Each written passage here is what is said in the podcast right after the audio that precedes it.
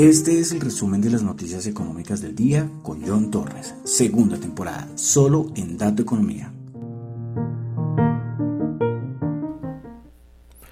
Muy buenas noches a todos, son las 6 y 32 de la tarde, noche, tarde, noche, eh, poco, poco habitual, yo sé, a esta hora haciendo el programa, pero bueno, aquí estamos, 6 y 32 de la tarde-noche de hoy, lunes 31 de enero del año 2022.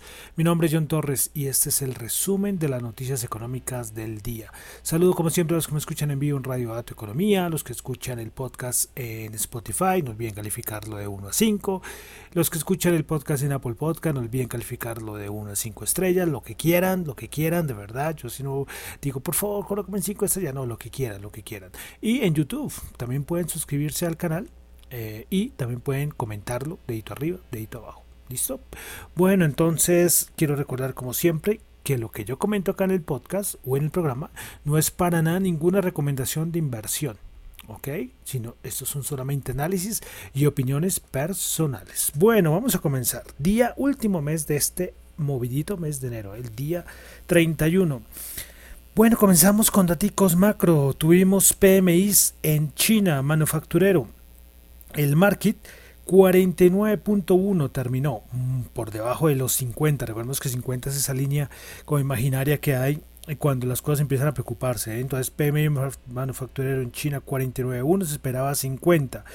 Eh, PMI eh, que hay dos PMI, ¿no? Hay unos hay países donde tenemos dos PMI, por ejemplo Estados Unidos, eh, bueno, eh, China es otro ejemplo, ¿no? Entonces también tiene otro PMI manufacturero que a 50.1 se esperaba 50. Bueno, también tuvimos en Japón ventas minoristas del mes de diciembre, en la interanual se esperaba 2.8 y solo terminó en el 2. perdón, en el 1.4%. Producción industrial en Japón se esperaba menos 0.6 el dato mensual y terminó en menos 1 y el interanual se esperaba 2,9 y terminó en 2.7% el dato de producción industrial.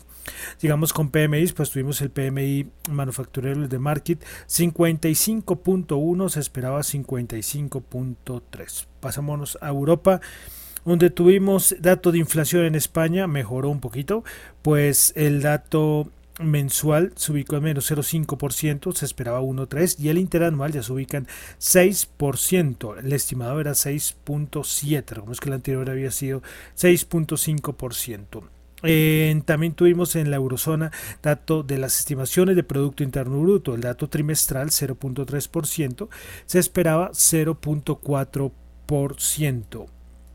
Bueno, el dato interanual del Producto Interno Bruto en la eurozona 4.6%. Más datos y uno de los datos más importantes del día, tuvimos el dato de inflación en Alemania del mes de enero, 4.9% el dato interanual.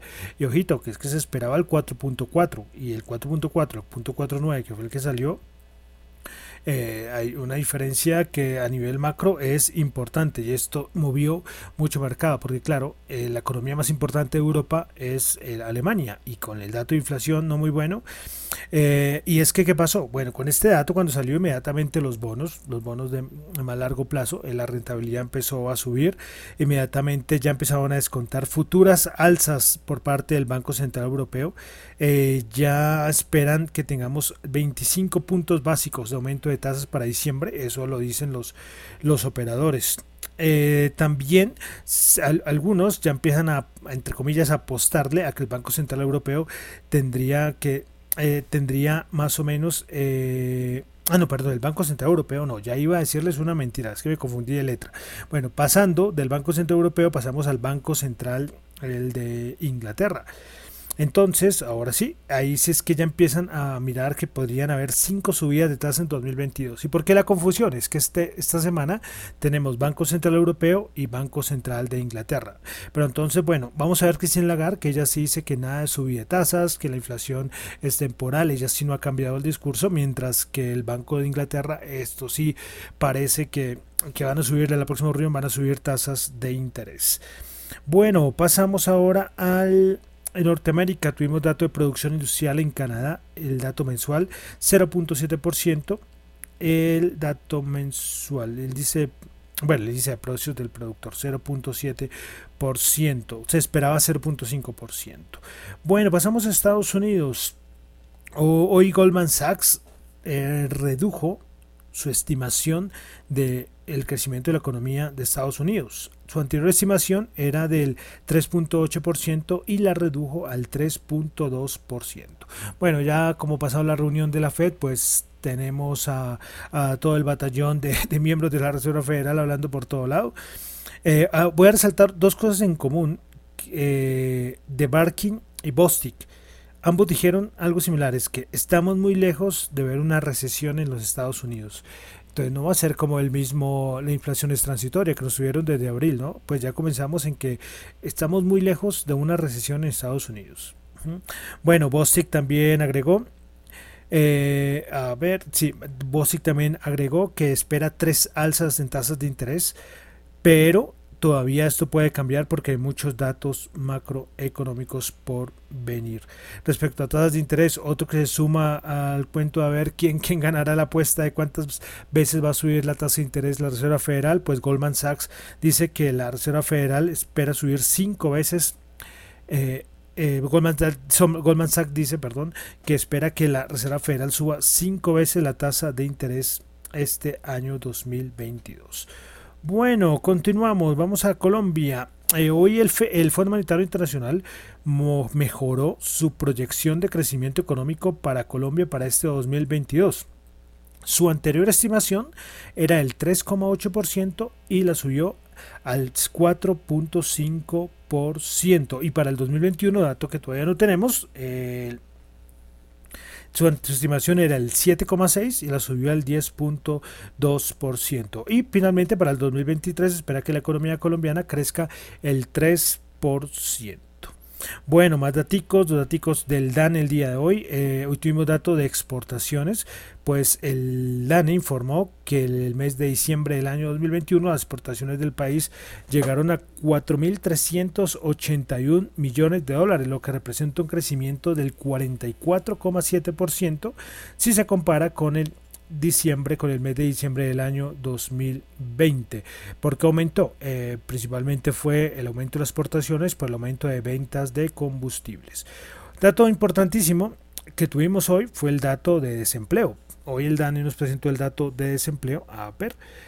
Eh, entonces 2021 11%, mejor lógicamente que el de 2020 que fue 13.4, pero todavía sigue malo si lo comparamos con el de 2019 que fue 9,5%. Entonces dato de desempleo en Colombia del 11%. Bueno, vamos a pasar ya como siempre a noticias, a los índices. Eh, eh, hoy comenzamos con noticias de Sony. Recuerdan que la semana pasada tuvimos a Microsoft haciendo su jugada comprando Activision Blizzard. Pues hoy Sony salió que va a comprar Bungie, el estudio de videojuego, por 3.6 billones de dólares. Lógicamente, Bungie no es Activision Blizzard. Bungie se le atribuye eh, lo de Halo, que es un juego muy famoso de Xbox, muy, muy famoso. Pero ellos lo dejaron de hacer en el 2010 y han sacado otra franquicia que también les ha ido bien, ¿para qué? Pero esta también ya tiene como unos 4 o 5 años, se llama Destiny. Pero, pero veremos a ver, a ver este movimiento cómo le va, veremos a ver todo el mundo, estas empresas a ver, a comprar todo. Cuando salió, hubo una noticia, lógicamente, cuando ha salido una noticia de estos con el mercado abierto, la acción se suspende. Cuando salió lo de Sony, inmediatamente todas las acciones relacionadas con industrias de videojuegos subieron. Eh, eh, Take Two eh, también estaba y Electronic Arts que pronto pensaban que iban a ir a por ella, pero no, y fueron fue por Bungie. Bueno, eh, otra cosita es lo de Spotify, que no, es un cuento desde la semana pasada, que ha afectado el precio de sus acciones y es por porque hay, hay, un, hay un señor que es muy famoso a nivel de podcast que se llama Rogan, no me acuerdo, es Rogan, Rogan, Rogan, pero no recuerdo. y es que él, su discurso es un famoso. Yo no sé cuántos millones de, de gente, de personas usa, eh, escuchan su, su podcast. El punto es que él, él ha sido más bien algo como antivacunas. Entonces, mm, varios artistas, eh, eh, han dicho que si este señor le iban a dejar en, Spotify seguir dando sus mensajes, pues sus mensajes, a sus opiniones acerca de las vacunas, pues se iban a ir. Ya alguno que otro ya se ha ido de la plataforma. Pero entonces esto ha fastidiado un poco su, la, la, acción de Spotify. Lógicamente, la acción de todas maneras, pues hoy creo que recupera Croco y sacó estados financieros. Pero la noticia es más relacionada con estos podcasts de Rogan acerca de las vacunas. Eh, bueno, continuamos cositas de Colombia. Hoy Juan Pablo Córdoba, el presidente de la, de la Bolsa de Valores de Colombia, eh, dio unas declaraciones acerca de la integración regional de las bolsas de Colombia, Lima y Santiago que comenzó el día de hoy. Entonces, eh, hoy se pronunció también de por parte de la Bolsa de Lima y la de Santiago, pues dando como el visto bueno acerca de esta nueva integración. Bueno, seguimos, lógicamente es no a parar. Notas de OPAS, OPAS. La OPA de Gilinski es que salieron los cuadernillos. Y voy a resaltar dos cositas. Es que el grupo Gilinski dejó claro que no modificará el número de acciones, el número máximo de acciones que quiere conseguir a través de la segunda oferta pública que está lanzando por el grupo Sura. Pero dejó abierta la posibilidad de aumentar el porcentaje máximo de compras por la segunda OPA de Nutresa. Son dos puntos importantes. No tengo acá las fechas de aceptación, sinceramente no las tengo acá, ya creo que ya en todos los diarios están, eh, para que los que tengan, a ver qué va a pasar con esta segunda OPA eh, de eh, por Nutresa y por Grupo Sura. Bueno, entonces vamos a empezar ya a pasar a los mercados.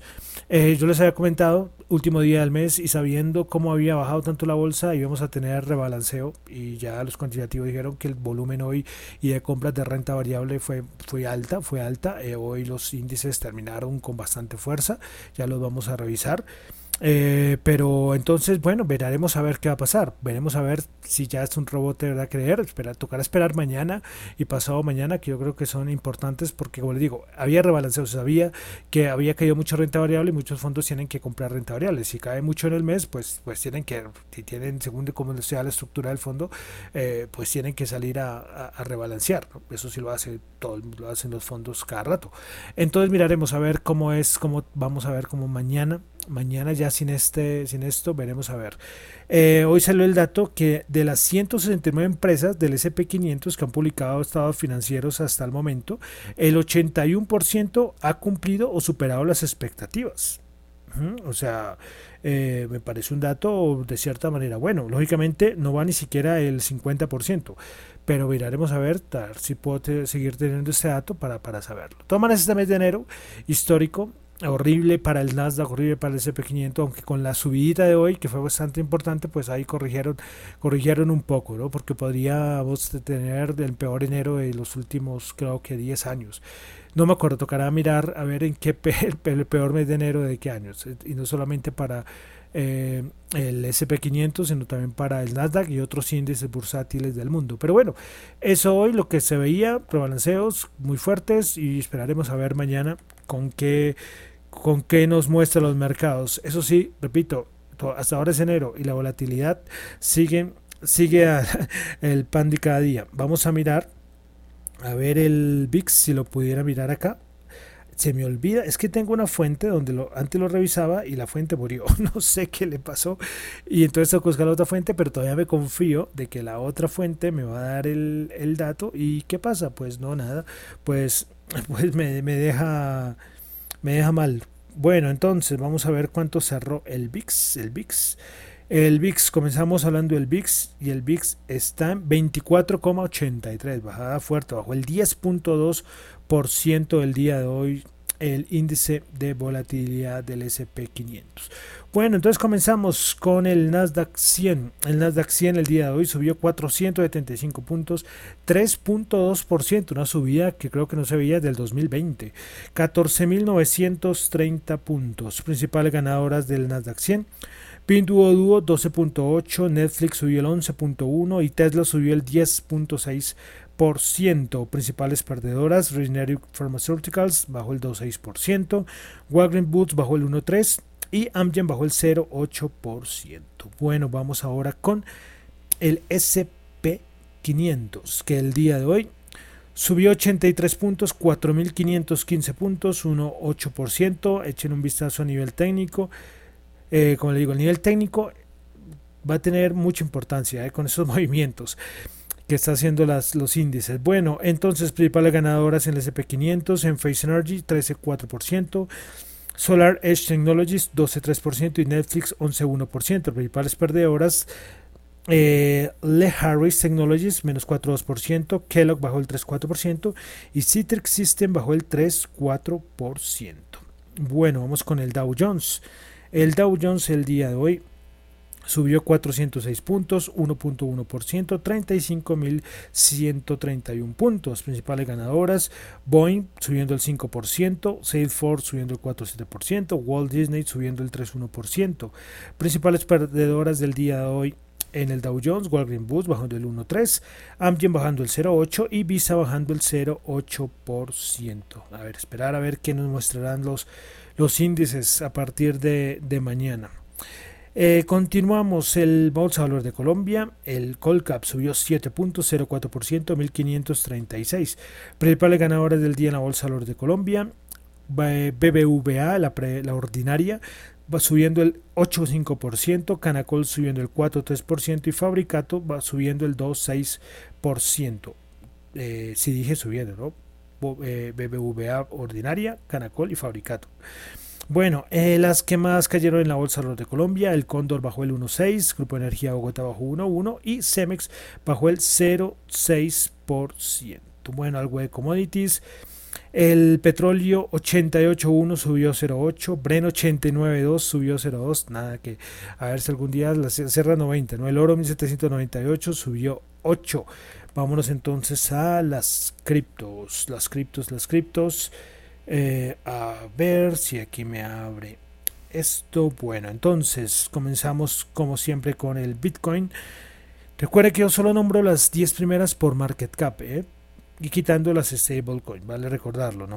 Lógicamente son 17 17.241 criptoactivos, o sea, sí, o criptos, entonces no lógicamente no vas a entrar, pero bueno, Bitcoin subiendo el 1,1%, Ethereum subiendo el 2,8%, BNB bajando el 0,6%, Cardano subiendo el 1%, Solana subiendo el 6,4%, Ripple subiendo el 2,6%, Terra subiendo el 11,3%, Polkadot subiendo el 6,6%, Dogecoin subiendo el 1,4%, Avalanche subiendo el 2,8%. Y ahí cerramos con, con el top o con el, el listado de las principales criptos y su cierre del día de hoy. Bueno, hoy lo voy a dejar descansar del diccionario cripto, a ver si mañana ya lo retomo. Eh, sí, sí, sí, eh, entonces, tranquilos, tranquilos. Noticias de criptos, bueno, hay muchas noticias, pero así de resaltar, resaltar. Hoy hablo algún miembro del Arcero Federal, que, que, es un gran desafío, ¿no? Lo del dólar digital. Yo no sé cuándo irá a sacar, a, ir a arriesgar la Reserva Federal. Ahí tiene muchos temores y tiene mucho respeto, ¿no? Eso sí, la regulación en todo lado está súper fuerte. Todos los países. El año de la regulación de las criptos. Así lo, lo estoy viendo yo en todos los países. Colombia, España, Estados Unidos, en todo lado. Todo lado. Entonces, es importante, ¿no? Bueno, y para finalizar, el dólar 3.942 bajó 40 Bueno, y con eso termino por el día de hoy el resumen de las noticias económicas de el día. Recuerden que lo que yo digo acá son solamente opiniones personales, no es para nada ninguna recomendación de inversión. Me encuentran en Twitter en la cuenta arroba Chu, en la cuenta arroba Dato Economía.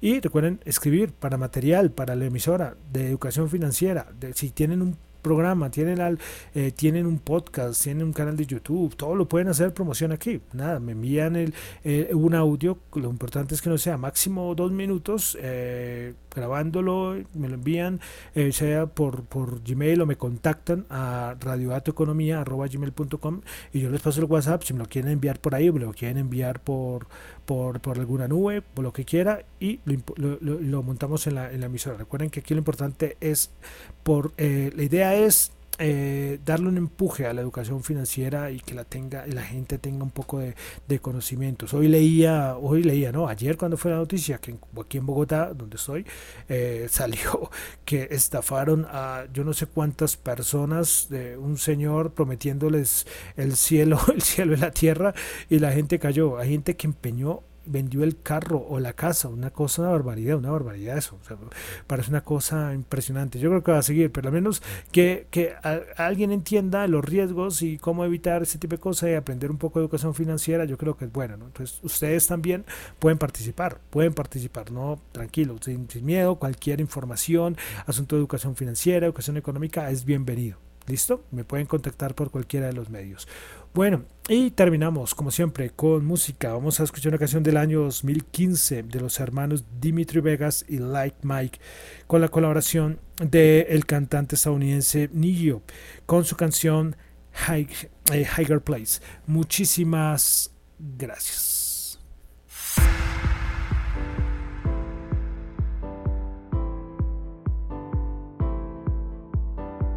Me to a higher place. Take me to outer space. I want you to be my friend. We'll make it to the world ends. Show me to a higher place. Take me to outer space. I want you to be my friend. We'll make it to the world ends.